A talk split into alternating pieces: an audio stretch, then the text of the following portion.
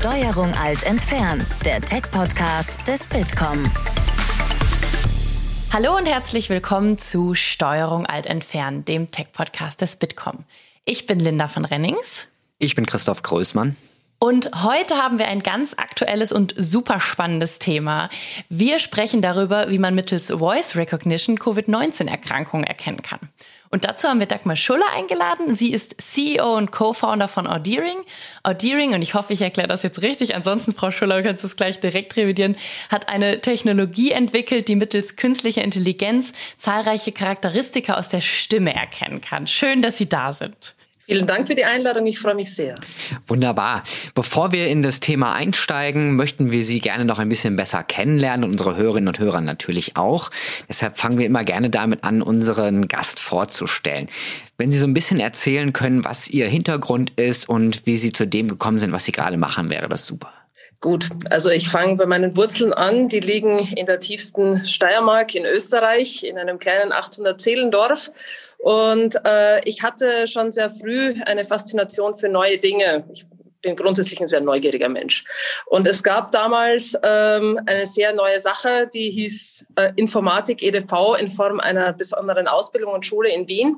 Und für die habe ich mich sehr interessiert. Und damit hat eigentlich auch meine Affinität zum Thema IT begonnen.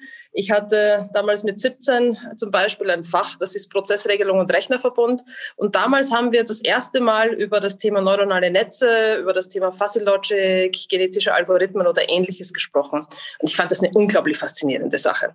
Aber zu meiner Zeit quasi haben wir noch am Großrechner programmiert und äh, tatsächlich sowas in einer Art und Weise auszunutzen, wie es heute war, war damals relativ undenkbar, außer man hat sehr futuristisch gedacht. Ich habe dann aber bemerkt, dass meine Stärke weniger im Coden selber liegt, als im Zusammenführen der Möglichkeiten und der Ideen und habe mich deshalb dazu entschlossen, nicht Informatik dann nochmal zu studieren, oder zu vertiefen, sondern habe Wirtschaftswissenschaften studiert in äh, Wien und in New York mit Schwerpunkt Wirtschaftsinformatik, habe auch dann Jura studiert mit Schwerpunkt IP, IT-Recht und äh, mir so eigentlich eine sehr solide Basis für den gesamten Bereich angeeignet und habe dann beschlossen, mir meine ersten beruflichen Sporen äh, dort zu verdienen, wo ich einen möglichst breiten Überblick kriegen kann über Unternehmen, wie die Dinge tun. Eben bei einer Unternehmensberatung und Wirtschaftsprüfung. Das war eine von den äh, Big Five damals. Und äh, die habe ich nach äh, fünf Jahren dann verlassen zugunsten eines Startups im New Media Bereich, wo ich Interimsfinanzvorstand war. Und äh, danach bin ich auch dem Medienbereich und Digitalbereich treu geblieben bei äh, einem großen Medienunternehmen, bevor ich dann sozusagen in einem von mir mitgegründeten Unternehmen, dem angesprochenen Audeering, meine Ideen und Visionen äh, selbst darstellen wollte und gesagt habe, ich möchte wirklich was verändern, ich möchte was beitragen. Und das ist mein Beitrag dazu. Das ist diese Firma eben mit diesen Ideen und man kann das auch umsetzen, ohne Ewigkeiten Zeit zu verschwenden sozusagen, sondern schnell, flexibel agieren. Und äh, so ist Audeering dann auch entstanden mit äh, vier weiteren Gründern aus dem, äh, der TU München, die sich spezialisiert hatten auf den Bereich Machine Intelligence and Signal Processing dort international extrem renommiert waren, wissenschaftlich nach wie vor international sehr, sehr anerkannt sind für die Arbeit, die sie geleistet haben. Und äh, meine Vision war es damals eben, diese Grundlagenforschungsarbeit in die angewandte Forschung zu bringen mit der Firma und tatsächlich in Produkte umsetzen zu können. Jetzt sind die Themen künstliche Intelligenz und auch äh, Spracherkennung heutzutage schon fast allgegenwärtig und ähm, viele Unternehmen und Forscher arbeiten daran. Sie haben schon äh, vor ein paar Jahren gegründet, also Aldeering gibt es schon seit 2012, wenn ich das richtig gesehen habe. Wie ist es denn damals dazu gekommen, als diese ganzen Themen noch nicht so präsent waren, dass Sie genau in diesem Bereich gehen wollen, um auch da dann ähm, ein Unternehmen zu gründen, das dann erfolgreich sein kann? Also Erstens war Anfang der 2000er der Themenbereich Spracherkennung, wie Sie richtig sagen, äh, zentral, also tatsächlich Sprachkommandos und das zu erkennen, was man sagt. Und ähm, dazu kam es gleichzeitig, dass eben dementsprechend sehr viele Hardware-Neuerungen kamen, sehr viel Verstärkung in der Prozessorleistung und die Möglichkeit tatsächlich mit Big Data umzugehen. Und die Forschungsgruppe an der TU München hat äh, damals schon 2008, 2009 bahnbrechend zum Beispiel Deep Learning Methoden, das war damals noch gar nicht unter diesem Namen so bekannt und präsent, auf Audiodaten anzuwenden. Und die Spracherkennung, dadurch, dass man mit Sprachsteuerung sehr viel praktisch machen kann, da war mir von Anfang an relativ klar, dass äh, große Firmen diesen Bereich äh, sehr stark umsetzen werden. Das ist dann auch tatsächlich passiert. Google, Amazon, Nuance, um nur einige zu nennen, die in der Spracherkennung sehr solide Arbeit geleistet haben und das dann tatsächlich in die Marktreife gebracht haben. Auf der anderen Seite war äh, für uns immer interessanter, was ist die, also der Themenbereich, den wir machen, die Sprachanalyse. Das, was man sagt, ist ja nur eine Kehrseite der Medaille.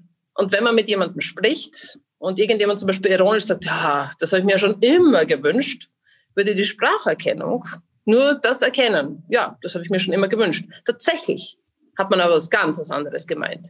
Das heißt, das, was man über die Stimme produziert, abseits des Inhalts, wenn man den nicht berücksichtigt, ist vielfältig, ist eine unglaubliche Fülle an Informationen. Und da haben wir gesagt, das macht uns mehr Spaß. Wir wollen dahinter steigen. Wir wollen zwischen den Zeilen lesen können und kombinieren mit der Spracherkennung. Und das bringt ein wirkliches Verständnis von dem, was jemand tatsächlich möchte. Mhm. Jetzt sind Sie bei Audiering CEO. Was sind dann Ihre Aufgaben? Wie teilen Sie sich das auf mit Ihren äh, Mitgründern?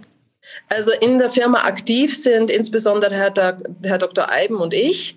Ähm, also auch einer der Mitgründer, der dementsprechend den technischen Bereich leitet und ich leite das alles andere. Das heißt eben den strategischen Bereich, den äh, Geschäftsbereich, den administrativen Bereich, den äh, Finanzierungsbereich, aber insbesondere auch äh, die Umsetzung der Ideen als solches. Das heißt, die Linie, die wird sozusagen von mir vorgegeben, in welche Richtung wir entwickeln oder in welche Richtung sich die Firma entwickelt. Jetzt haben wir ja schon gerade so ein bisschen äh, das Intro bekommen, ähm, was auch der Unterschied ist zwischen Tools wie Siri und Alexa, aber auch zu Audeering. Ähm, lassen wir uns nochmal zu Audeering genau sprechen. Auf der Internetseite steht, das ist äh, Intelligent Audio Engineering for Emotion Recognition, Personal Analysis and Scene Detection. Klingt ziemlich cool. Können Sie das nochmal ein bisschen umreißen? Genau. Also was wir machen, ist ein sehr holistischer Ansatz, ähm, was das Audiosignal anbelangt. Das heißt, wir schauen generell, ähm, was sich in diesem Audiosignal verbirgt. Das ist eine spannende forscherische Geschichte, sage ich Ihnen.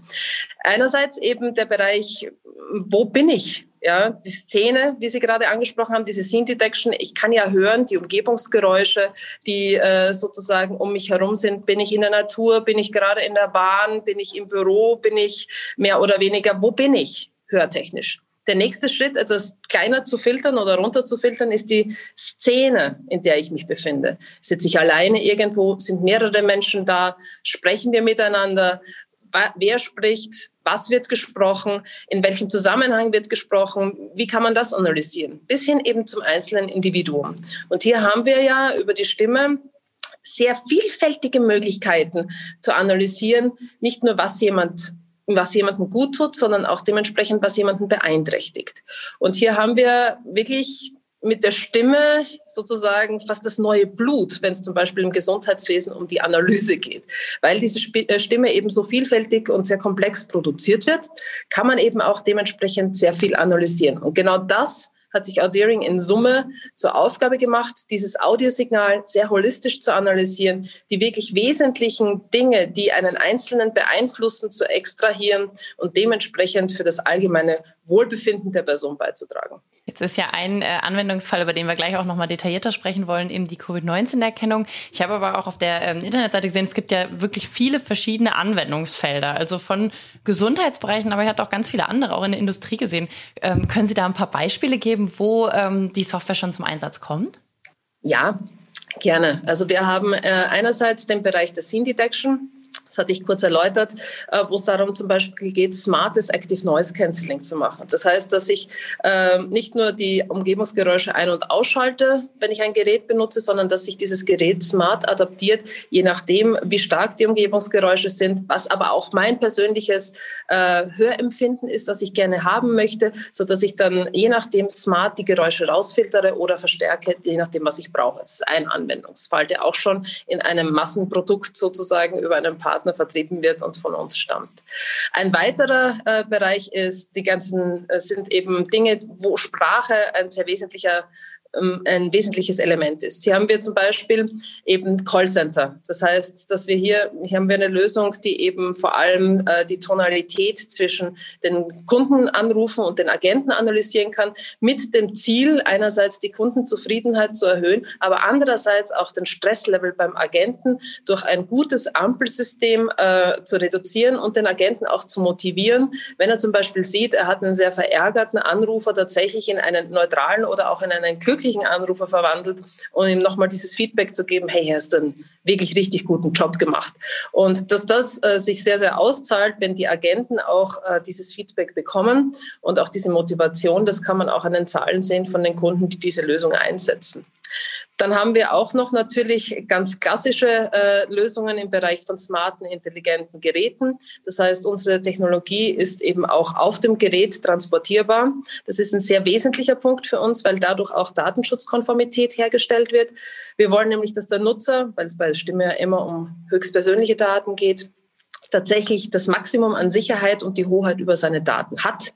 Und hier sind wir zum Beispiel auch in einen neuen Bereich vorgestoßen für uns, wo wir eine neue Produktgruppe gelauncht haben. Das ist Entertain für insbesondere Gaming. Einerseits als Komponente, dass man Emotionserkennung zum Beispiel als äh, Spielvariante in das Spiel mit reinnehmen kann. Und hier sozusagen, wenn Sie sich vorstellen, äh, Sie haben in einem Rollenspiel einen mittelalterlichen Kampf, ja, das nicht nur Ihre Waffen ausschlaggebend sind, sondern auch tatsächlich, wie cool Sie diesen Kampf machen.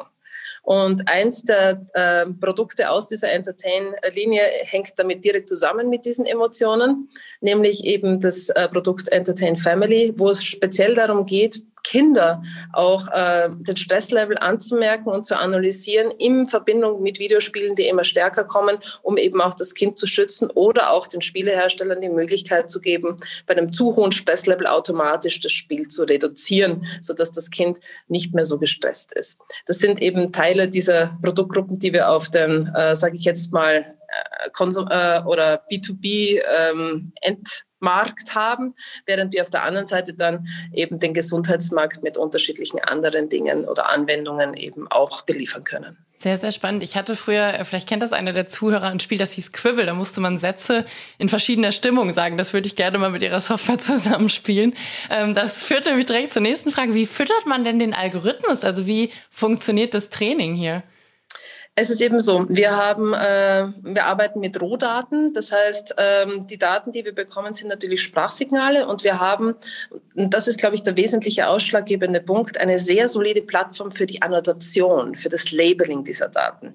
Weil Daten einfach nur zu haben, ist so die eine Seite, aber gute, qualitative und vor allem gelabelte Daten zu haben, das ist die andere Seite. Und nur mit solchen Daten kann man tatsächlich auch gute, valide Modelle trainieren, die dann dementsprechend auch richtige oder gute Erkennungsleistungen, transparente Erkennungsleistungen und auch gute Konfidenzmaße erreichen können. Und wir haben hier eben diese Plattform entwickelt, äh, wo wir mit menschlichen Annotatoren arbeiten können, die eben dann entsprechend die äh, Sprachsamples, die wir ihnen geben, labeln. Und gleichzeitig haben wir da aber auch ein Active Learning System integriert. Wir wären ja sonst keine KI-Leute das eben dementsprechend auch lernt, wie ein guter Annotator annotiert und dementsprechend auch schon teilweise die Daten labeln kann. So können wir ein sehr gutes Pre-Clustering herkriegen und dann dementsprechend für die Verifikation nochmal separat die Daten von den Menschen selber labeln lassen, um eben hier die höchstmögliche Erkennungsleistung später durch das Training, durch diese Daten zu erzielen. Jetzt gibt es einen ganz aktuellen Anwendungsfall für Ihre Software. Und zwar arbeiten Sie daran, dass Sie damit auch Symptome von einer Covid-19-Erkrankung erkennen können. Vielleicht können Sie uns da ein bisschen erzählen, wie es dazu gekommen ist und wie das funktioniert. Gerne. Also äh, ich, ich hole mal aus, wie wir dazu gekommen Gerne. sind. Das ist, glaube ich, relativ äh, einfach. Und zwar sehr viele Symptome, die äh, mit einer Covid-19-Erkrankung einhergehen, kann man aus der Stimme, kann man aus dem Audiosignal hören. Das kann vielleicht das menschliche Ohr nicht, aber der Algorithmus kann es, wenn er entsprechend eben äh, die Dysfunktionalitäten, Anomalien oder andere Dinge eben sich in dem Audiosignal anguckt, sage ich jetzt mal salopp, und dementsprechend analysiert. Und insofern war für uns äh, vor allem als es hieß, die Leute haben äh, vor allem viel Husten oder das respirative System, respiratorische System ist angegriffen. Hier haben wir äh, die Möglichkeit tatsächlich mit äh, entsprechenden Algorithmen zu arbeiten. Wir haben dann sehr früh, das war äh, Anfang äh, März, Ende Februar, Anfang März, begonnen mit Ärzten aus Wuhan zusammenzuarbeiten und der Universität Tokio und der Universität Augsburg, die das äh, federführend sozusagen auch von der Verbindung her realisieren realisiert hat und haben hier mit Daten äh, einen Datensatz bekommen, äh, weil eben die Ärzte aus Wuhan gesagt haben, es ist eigenartig, aber wir können es hören. Wir denken, wir können es hören. Und ihr seid sozusagen die Audiospezialisten. Hört ihr es auch oder hört eu euer Algorithmus das auch? Und so fing es an. Und wir hatten dann äh, gesagt, ja, nachdem die ersten Prototypen eine Erkennungsleistung schon über 80 Prozent gezeigt haben, dass das eine sehr, sehr interessante Sache ist und dass wir dementsprechend auch äh, das machen müssen und haben dann Ende März bereits auf Archive ein Paper veröffentlicht, wo wir äh, gemappt haben, welche Symptome, die bereits erkannt waren, für welche gibt es äh, eben entsprechende schon nachgewiesene äh, Varianten, dass man die über die Audiosignalanalyse äh, sehr gut erkennen kann. Und äh, dieses Paper haben wir dann veröffentlicht und haben gesagt, es soll nicht nur bei diesem Paper bleiben, wir wollen das jetzt machen. Und unser Ziel ist es, tatsächlich nachzuweisen, nicht nur, dass man Covid-19 aus der Stimme erkennen kann, sondern tatsächlich auch einen Prototypen zu schaffen, der in eine Erkennungsleistung so weit geht, dass er für eine intelligente Präselektion vor allem von Covid-19-Erkrankungen eingesetzt werden kann, weil die Art der Technologie, mit der wir arbeiten, benötigt ja nur einen Sensor. Das ist das Mikrofon. Und das ist in jedem Smartphone. Und wenn ich eine Lösung habe, die auf jedem Smartphone laufen kann und ich das jederzeit von überall für jede Person testen kann, habe ich ein sehr, sehr mächtiges Tool. Selbst wenn das die eine oder andere äh, nicht korrekte Erkennungsleistung liefert, es ist ja vor allem die Möglichkeit, auch mit einem anderen Test zu validieren, äh, dass es mir ermöglicht, äh, Gruppen relativ zügig rauszufiltern beziehungsweise Infektionsketten zu unterbrechen. Und das war unser Ziel. Mhm. Und jetzt zurück zum anderen, wie erkennt man das denn eigentlich? Also, wenn wir Stimme produzieren oder sprechen, dann nehmen wir das für ziemlich selbstverständlich. Aber dahinter steckt ein unglaublich komplexes System und äh, ich denke, dass du oder dass man in Summe äh, sehr sehr oft unterschätzt, wie, wie gut das eigentlich funktioniert und was da alles zusammenspielen muss, damit man das erkennt. Und wir haben zum Beispiel drei besonderes, besonders große Stränge hier in dem Fall, die wir als Audiointelligenzleute uns angucken können. Das eine ist der motorische Strang. Das heißt, wenn ich Stimme produziere, habe ich sehr viele Muskelgruppen, die daran beteiligt sind, das zu produzieren. Ich habe die Zunge, den Kehlkopf, die Stimmlippen, die Stimmbänder, die Lunge, die Brustmuskulatur, die Wangenmuskulatur. All das spielt zusammen, wenn ich Stimme produziere. Und wenn eins davon beeinträchtigt ist, dann kann man das hören, jedenfalls oder sehen sogar im Audiosignal durch entsprechende Ausschläge. Der zweite Strang ist der kognitive. Das heißt, diese Muskelgruppen, die vielleicht beeinträchtigt sind oder nicht richtig funktionieren oder generell funktionieren, müssen ja gesteuert werden. Das macht unser Hirn. Wenn im Hirn eine Beeinträchtigung ist dadurch, dass ich zum Beispiel von der Krankheit besonders müde bin oder schlapp bin, dann äußert sich das auch in einer anderen Art und Weise, wie ich spreche. Ich spreche monotoner, ich spreche verzögerter, ich spreche in der Tonalität vielleicht nicht so empathisch, wie ich normalerweise spreche. Der dritte Strang ist der physiologische. Das heißt, wenn ich eben die Atmung mir anschaue oder wenn ich eben tatsächlich Stimme produziere, dann hole ich Luft, spreche weiter, atme aus und alles, was körperlich das beeinträchtigt, wie zum Beispiel, wenn ich besonders stark Sport treiben würde, dann habe ich Schwierigkeiten, normal zu sprechen, äh, kann man eben auch rausfiltern. Und genau das ist auch etwas bei einer Krankheit. Wenn ich dementsprechend äh, einen Angriff habe, so dass ich nicht mehr richtig ähm, sprechen kann, weil ich keine Luft kriege, weil ich äh, schlecht atme, weil ich da Beeinträchtigungen habe, dann ist das eine physiologische Problematik, die man auch aus dem Audiosignal hört. Das heißt, relativ breit, ja, was wir hier haben oder woran wir oder wo wir suchen können. Und das kombiniert eben dementsprechend auch mit symptomatisch klassischen Events, Sound-Events nennen wir das, wie einem Husten, ja. Mhm. Und wenn ich diese Dinge kombiniere und hier die Spezifika raussuche, die eben vor allem andere Forscher auch schon in der Medizin äh, entdeckt haben, was symptomatisch für Covid-19 ist und das auf diese Audio Features mappe sozusagen und mir angucke, wo sind die Diskontinuitäten im Audiosignal, wo sind die Dysfunktionalitäten in den entsprechenden Bereichen, wo habe ich Anomalien, die ich normalerweise nicht habe, dann habe ich auch die Möglichkeit, das so zu analysieren, dass wir dementsprechend recht hohe Erkennungsleistungen schon bekommen, an der Curve vor allem wo sich sozusagen herausstellt, dass man Covid-19 aus der Stimme tatsächlich aus diesem Produktionsbereich erkennen kann. Das heißt, ich müsste aber auch schon mögliche Symptome haben, also schon ein bisschen husten, damit da eine Erkennungsleistung gegeben wäre? Oder würde es ausreichen, wenn ich jetzt so wie jetzt in ein Smartphone reinspreche?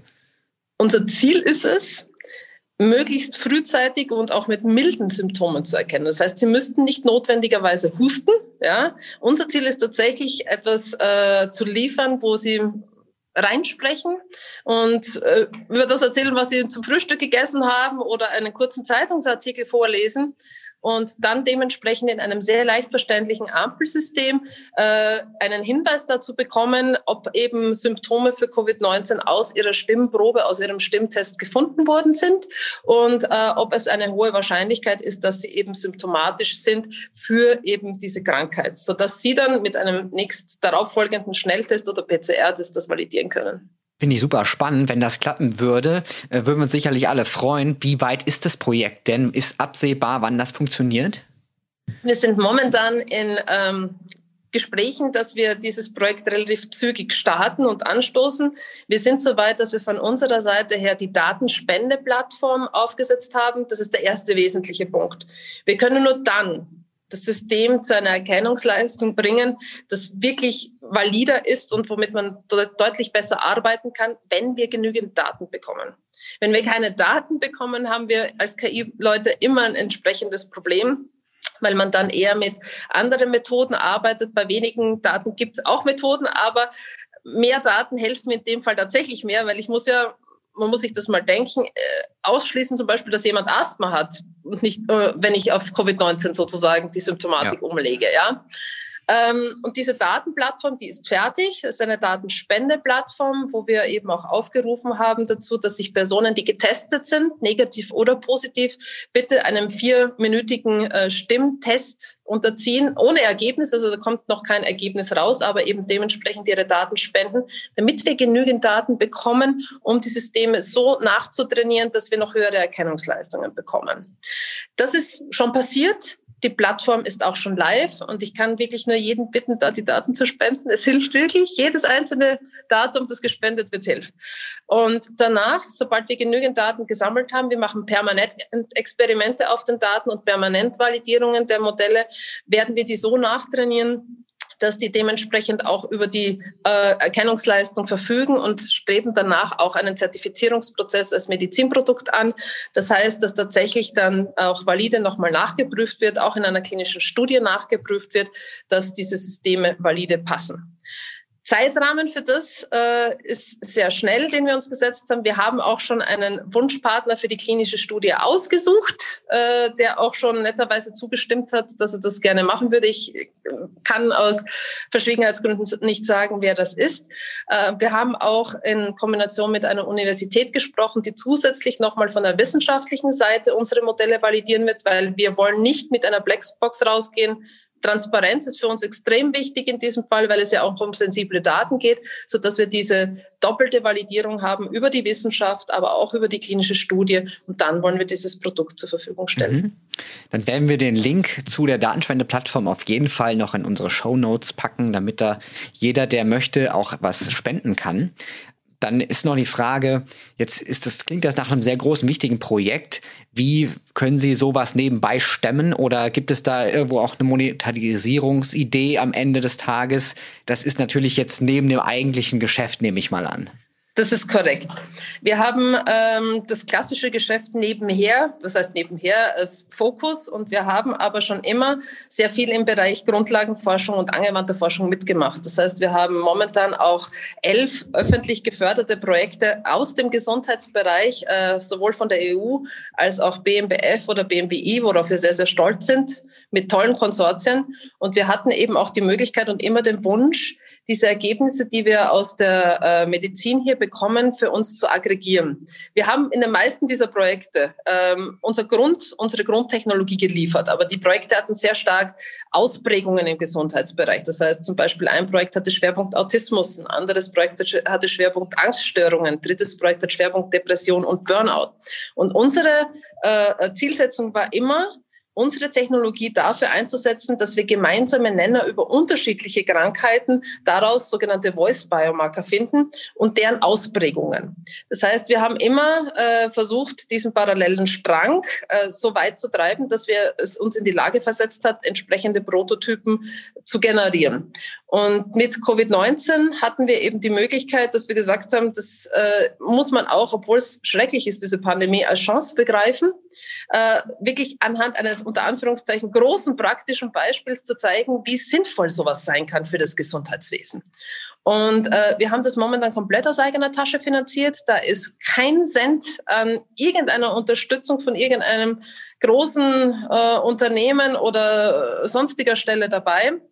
Aber wir sind natürlich auch an dem Punkt, wenn man so ein Projekt zum Fliegen, lassen, äh, Fliegen bringen möchte, dass man eben entsprechende St Unterstützung braucht, auch finanzieller Natur, weil es hier auch um zeitkritische Komponenten geht.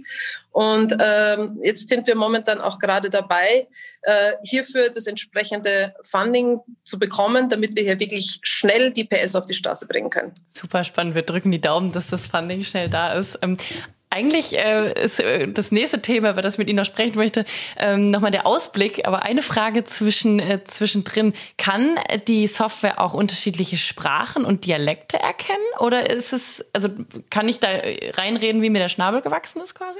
Ähm, also wenn Sie ganz konkret die Covid-19-App meinen, äh, die wir anplanen, ja, da können Sie reinreden, quasi unter Anführungszeichen, wie Ihnen der Schnabel gewachsen ist.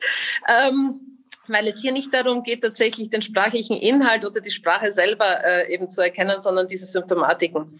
Natürlich können wir auch komponentenweise Dialekte oder andere Dinge mhm. erkennen mit unserer Technologie. Das ist kein Problem. Das heißt, äh, hier haben wir zum Beispiel auch ein ganz konkretes Förderprojekt, wo es darum geht, äh, Dialekterkennung, um auch entsprechend äh, festzustellen, aus welcher Region zum Beispiel Personen stammen. Ähm, das ist durchaus möglich. Das ist eben, wie gesagt, auch eine Variante, die man verwenden kann. Spannend. So, jetzt aber zurück zur, zur Corona ähm, und äh, dem Ausblick da so ein bisschen. Ich meine, jetzt ist das Projekt ja noch äh, in der Entwicklung. Es gibt aber schon wahrscheinlich auch schon viele Ideen, wie man es weiterentwickeln kann. Wie sieht es denn aus? Ähm, können wir uns zum Beispiel in Zukunft vorstellen, dass das mit der Corona-Warn-App in irgendeiner Form verknüpft wird? Oder kann ich irgendwann demnächst Alexa fragen, Alexa, habe ich Corona? Oder was sind so die, die größeren nächsten Ziele?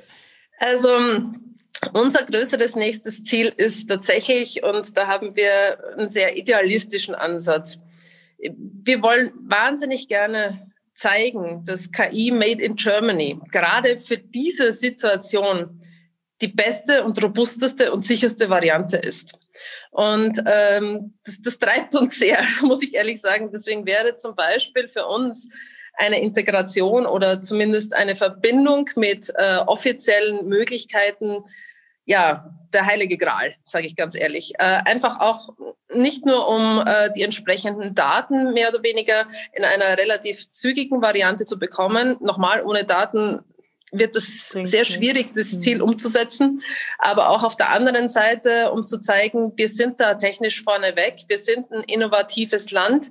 Wir haben die Ingenieurskunst sozusagen, der man vertraut. Äh, ich sage jetzt ganz konkret Ingenieurskunst auch im Zusammenhang mit dem Thema KI weil da auch Vertrauen eine ganz, ganz wesentliche Komponente ist. Und die zieht sich bei unseren Überlegungen, wie wir das alles aufgestellt haben, auch maximal durch, um den Nutzer, um den Bürger maximal zu schützen und die Daten maximal zu schützen. Und für uns wäre es wirklich äh, eine extrem wünschenswerte Variante, wenn wir das mit einer offiziellen Stelle verbinden könnten, weil ich denke, nur dann kommt wirklich tatsächlich die Möglichkeit, das Potenzial äh, wirklich zum Ausdruck und kann auch voll ausgeschöpft werden. ist klar, wir hoffen, dass die richtigen Stellen da an der Stelle zuhören. Ähm, das wäre schön. es gibt ähm, ein Projekt, das ist nicht äh, KI Made in Germany, aber am, am MIT gibt es ja auch einen, haben wir gesehen, ein, ein ähnliches Projekt. Ähm, wie unterscheiden sich denn hier jetzt ähm, die Lösungen? Und gibt es auch noch andere Wettbewerber auf dem, ähm, auf dem Feld?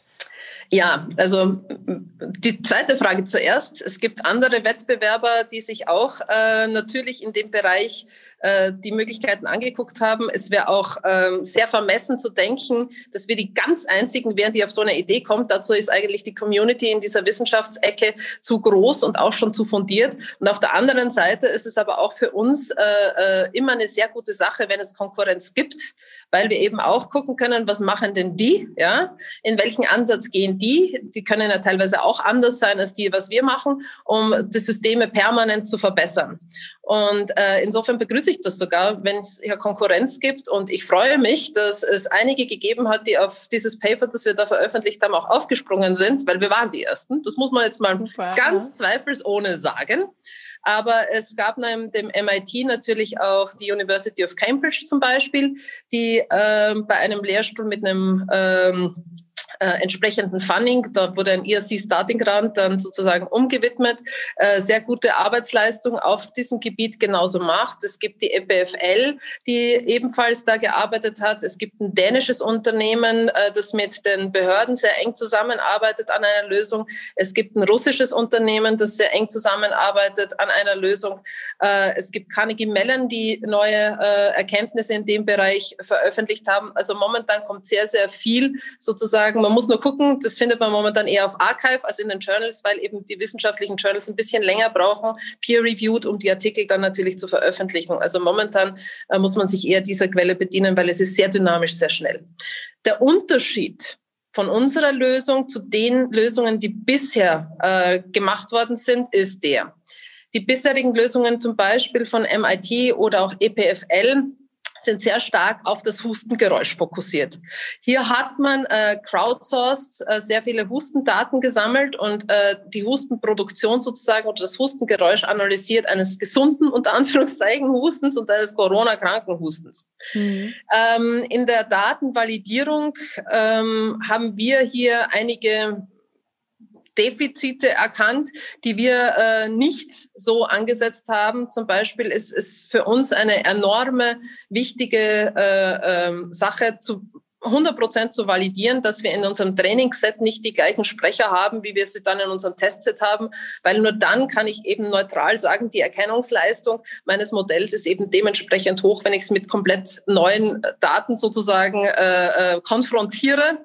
Äh, das konnte man zum Beispiel in der einen oder anderen Lösung, die da veröffentlicht worden ist oder in dem einen oder anderen Ansatz nicht hundertprozentig so nachvollziehen. Also insofern ähm, haben wir hier auch äh, äh, eben einen Ansatz, wo man gucken muss, was bringt denn tatsächlich, oder man muss manchmal das besonders hohe Ergebnis, wenn jemand in, der, in dem Bereich besonders hohe Ergebnisse äh, veröffentlicht, auch durchaus mal kritisch hinterfragen. Und da ist die Analyse des Trainingssets und Testsets immer eine ganz gute Methode. Und ähm, hier haben wir zum Beispiel nur dieses Husten als Sound-Event, während wir deutlich holistischer rangehen und sagen, wenn jemand zum Beispiel nicht hustet, ja, oder auch dieses Forced Cuffing, also im, ähm, bei einem äh, dieser Ansätze ist, muss man äh, sozusagen gezwungen husten. Aber auch dann habe ich nicht die Möglichkeit, dieses tatsächlich so valide äh, äh, zu erkennen, äh, wenn jemand zum Beispiel asymptomatisch ist. Und unser Ziel ist ja tatsächlich eine möglichst breite äh, Ansatzmöglichkeit zu haben, auch weil der Virus ja mutieren kann, wie wir gesehen haben, und da vielleicht zusätzliche Symptome oder eine andere Ausprägung der Symptome ja auch erkennbar ist. Das heißt, dieser holistische Ansatz, den wir hier machen, halten wir für den zielführendsten, so dass wir möglichst viele Informationen kombinieren und aus diesen vielen Informationen dann eben möglichst deutlich Rückschlüsse ziehen können, haben wir hier eine äh, Covid-19-Infektion, ja oder nein. Eine Frage noch, die gar nicht sich nur auf ähm, die, die Voice Recognition ähm, bezieht, aber generell hat ja Corona irgendwie einen riesen Push bei Digital Health Anwendungen ähm, geschaffen. Sei das jetzt, äh, dass ich endlich mal meinen Arzt auch per Videosprechstunde erreichen kann, aber ähm, eben auch ganz viele andere Lösungen und Möglichkeiten. Wir haben da auch letztens noch mal in einer anderen Runde drüber gesprochen, dass es ja jetzt auch so Impfpanels geben soll, also ganz viele verschiedene Sachen. Ähm, gibt es da, ich meine, Sie sind da ja wahrscheinlich auch viel im Austausch, gibt es da spannende Anwendungen, ähm, auch ganz andere Art, wo Sie sagen, boah, das finde ich spannend, spannend. Da können wir noch richtig viel mit schaffen, gerade im Kampf gegen Corona. Ja, generell. Also wenn Sie mich fragen, die beste Variante, wenn ich außerhalb eines klassischen äh, Abstichstests gehe, ist immer die Multisensorik. Ja, äh, Audio ist die eine Sache, aber wenn ich zum Beispiel validiere über ein Fitnessband, das zum Beispiel auch meine Temperatur misst oder über ein Hörgerät, das auch meine Temperatur misst und ich zum Beispiel Temperaturschwankungen erkennen kann wie Fieber oder ähnlichem, dann habe ich natürlich auch nochmal einen äh, Datenpunkt mehr, der mir valide zurückgibt, ja, äh, symptomatisch oder nicht symptomatisch. Das heißt, der Einsatz mehrerer Sensoren ist in dem Fall äh, auch etwas, wo ich sehe, dass das durchaus etwas bringen kann. Man muss nur einfach dann die Opportunitätskosten beachten, ja, äh, in mhm. welcher Art und Weise man sozusagen diese Sensoren kombiniert und was einen das dann tatsächlich kostet. Ziel ist ja tatsächlich äh, meiner Meinung nach oder sollte es immer sein, die bestmögliche Variante, aber auch äh, zum bestmöglichen unter Anführungszeichen Preis zu liefern, weil die Pandemie ja auch wirtschaftlich enorme Auswirkungen hat und auch für den Steuerzahler enorme Auswirkungen hat und jede Woche länger, die wir einen äh, Lockdown haben äh, oder nicht unter Anführungszeichen zur halbwegs Normalität zurückkehren können, äh, kostet neben Nerven auch sehr viel Geld. Und deswegen muss man einfach auch meiner Meinung nach pragmatisch schauen, was bringt mir denn momentan schnellstmöglich die beste Lösung. Ja, dann versuchen, die immer deutlich weiter zu verbessern, bis ich dann wirklich zu einer optimalen Lösung kommen kann. Ich bin da so ein bisschen wie ein genetischer Algorithmus. Ja. Genetische Algorithmen haben ja sehr oft nicht immer die aller, allerbeste Lösung, ja, wenn sie angewendet werden, sondern die, das zweitbeste Optimum. Aber auch schon das zweitbeste Optimum kann sehr, sehr gut sein, wenn mhm. zum Beispiel durch äh, die Erreichung des besten Optimums äh, wirtschaftlich weniger sinnvoll ist.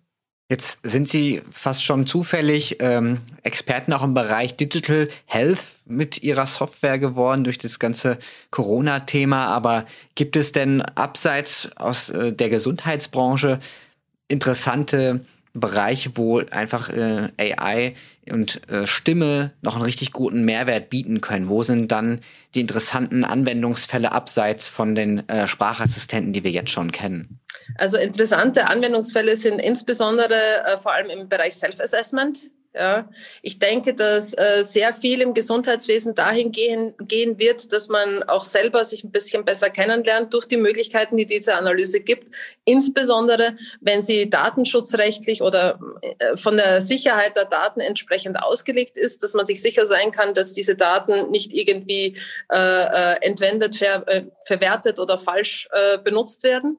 Das heißt, vor allem im Bereich der neurodegenerativen Störungen, neurokognitiver Störungen, psychischer Störungen, glaube ich, kann man sehr, sehr viel machen. Das heißt, eben sehr früh zum Beispiel Anomalien im Sprachsignal erkennen, die auf eine Demenz äh, schließen könnten äh, und dann eben dementsprechend auch äh, frühzeitig den Arzt konsultieren, um eben dementsprechend etwas machen zu können. Ähm, weitere Bereiche sind vor allem meiner Meinung nach äh, eben im Bereich der psychischen Erkrankungen wie Burnout oder Depression, klassisch mittlerweile ja schon fast Volkserkrankungen, wo man versuchen sollte, relativ frühzeitig auch die Symptome zu erkennen und eben vielleicht mit einer entsprechenden App oder einer entsprechenden Leistung. Es gibt ja sogar äh, eine App, glaube ich, für Online-Kurse mittlerweile, äh, das zu kombinieren, dass man auch tatsächlich eben äh, diese Möglichkeiten nutzen kann. Wir haben vor allem aber auch, wenn man das Ganze einfach ein bisschen größer sieht, in der Telemedizin Vorteile für die Ärzte oder für die Krankenhäuser, zum Beispiel in der ersten Kontaktaufnahme mit Patienten dass man hier zum Beispiel, wenn der seinen äh, Termin vereinbart, das Audiosignal analysiert und tatsächlich entsprechende Symptome oder Dinge raussagen kann, die eben den Arzt unmittelbar zugespielt werden, sodass der schon voreingestellt ist und eben tatsächlich besser entscheiden kann äh, oder auch validieren kann, äh, wie, wie es der Person geht, auch wenn sie nicht unmittelbar vor ihm sitzt. Und dann natürlich auch durch diese Self-Assessments und diese weiteren Betrachtungen die Möglichkeit, neben diesen punktuellen Arztbesuchen vor allem Therapieverläufe besser zu verstehen. Und besser zu verstehen, was wirkt denn wirklich, in welcher Art und Weise, weil sehr oft Nebenwirkungen oder andere Dinge gar nicht vom Patienten an den äh, Arzt weiter reportet werden, beziehungsweise der Arzt auch nur 24 Stunden am Tag hat ja, und eine begrenzte Anzahl von Patienten betreuen kann. Und den Vorteil, den die KI hier bietet, ja, ist nicht, dass man sozusagen den persönlichen Kontakt untergraben möchte oder den Arzt ersetzen möchte. Ich denke, das wird nicht der Fall sein können. Aber die KI kann mit viel, viel, viel mehr Daten arbeiten und viel neutraler diese Daten analysieren, als ein einzelner Arzt das jemals könnte. Und hier haben wir eben die Möglichkeit, einen zusätzlichen Entscheider mit einzubeziehen, der eben auf Basis von neutralen Daten sehr viel an Informationen liefern kann. Und da sehe ich einen enormen Mehrwert. Ich sehe auch einen enormen Mehrwert im Bereich von Training zum Beispiel, von Krankenhauspersonal oder Pflegepersonal, von äh, Kursen, die man sozusagen im Ferninstrument oder im Bildungswesen, im, im Lernen anwenden kann. Und ich sehe auch extremes Potenzial, vor allem äh, wenn man an ländliche Gebiete denkt, dass man hier mit quasi unter Anführungszeichen Facharztkompetenz schnell am Patienten ist über diese digitale Versorgung, die normalerweise länger brauchen würde oder komplizierter wäre für diese Leute ist, aus diesen Regionen zu bekommen. Das heißt, wir haben noch äh, ganz viel, auf das wir uns freuen können und äh, sehen viele Anwendungsbeispiele in der Zukunft, bei der künstliche Intelligenz und Stimme einen richtigen Mehrwert bieten. Da freuen wir uns auf jeden Fall drauf. Wir kommen langsam zum Ende unserer Folge und zum Ende haben wir immer noch drei Fragen für unsere Gäste, die wir allen stellen, die mit dem eigentlichen Thema gar nicht so viel zu tun haben, eigentlich nichts. Ähm, und äh, da möchte ich gerne einfach mal loslegen. Und zwar, haben Sie einen Twitter-Account, den Sie empfehlen können? Und falls das nicht der Fall ist, was ist Ihr Lieblings-Emoji? Also ein Twitter-Account, den äh, ich empfehlen kann, habe ich so an sich nicht. Ich folge mehreren Leuten und ich schaue mir auch mehrere Sachen an, aber ich habe jetzt keinen, den ich besonders herausstellen könnte. Und mein Lieblings-Emoji ist der Smiley mit den beiden umarmenden Händen sozusagen. Das finde ich immer eine nette Sache, wenn man den bekommt oder wenn man ihn schicken kann. Das vermittelt ein gutes Gefühl. Dann die zweite Frage. Gibt es im Moment ein Buch, das bei Ihnen auf dem Nachttisch oder dem E-Reader liegt, das Sie empfehlen können lesen? Ja, also ähm, wenn ich jetzt ganz ehrlich bin, ich habe mir gerade äh, ein Buch auch zur Unterhaltung geholt, das äh, nennt sich Und erlöse uns von den Blöden. Äh, ich finde es sehr lustig und auch sehr unterhaltsam. Man muss natürlich auch mit entsprechenden Abstichen dieses äh, Buch lesen, aber ich denke, äh, manchmal, wenn man einfach noch ein paar ruhige Minuten hat und sich gut unterhalten möchte, ist das eigentlich eine sehr spannende, gute und unterhaltsame Lektüre. Äh, mit besten Dank an Frau Monika Gruber, die dieses Buch geschrieben hat. Ich musste sehr viel drüber lachen. Sehr schön, dann nehmen wir den Hinweis gerne mit auf in unsere Show Notes. Wer das auch gerne lesen möchte, findet es dann da. Und die letzte Frage noch, wenn Sie mal Feierabend machen können und auch wirklich entspannen, was machen Sie dann gerne? Ui, das ist ganz unterschiedlich. Ähm, das hängt auch sehr viel davon ab, was ich am Tag oder wie mein Tag untertags gelaufen ist. Ich entspanne sehr, sehr gerne mit ein bisschen Yoga, gebe ich ehrlich zu. Und höre auch gerne Musik äh, mit etwas Meditation und äh, lasse dann den Tag immer sehr gerne Revue passieren. Und was ich auch sehr, sehr gerne mache, ist natürlich, dass ich mit meinen Kindern äh, den Abend verbringe und äh, ein paar lustige Sachen mache, die, äh, die ich nicht näher ausführen möchte. Alles klar, das Hört sich aber auf jeden Fall ähm, sehr gut an. Ja, den Buchtipp kannte ich noch nicht. Äh, den muss ich mir auf jeden Fall auch nochmal reinschauen.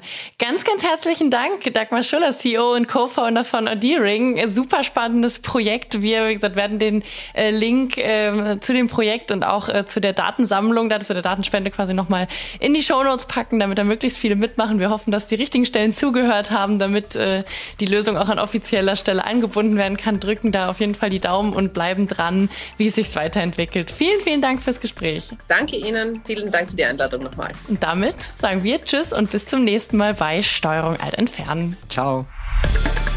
Das war Steuerung Alt Entfernen, der Tech-Podcast des Bitkom.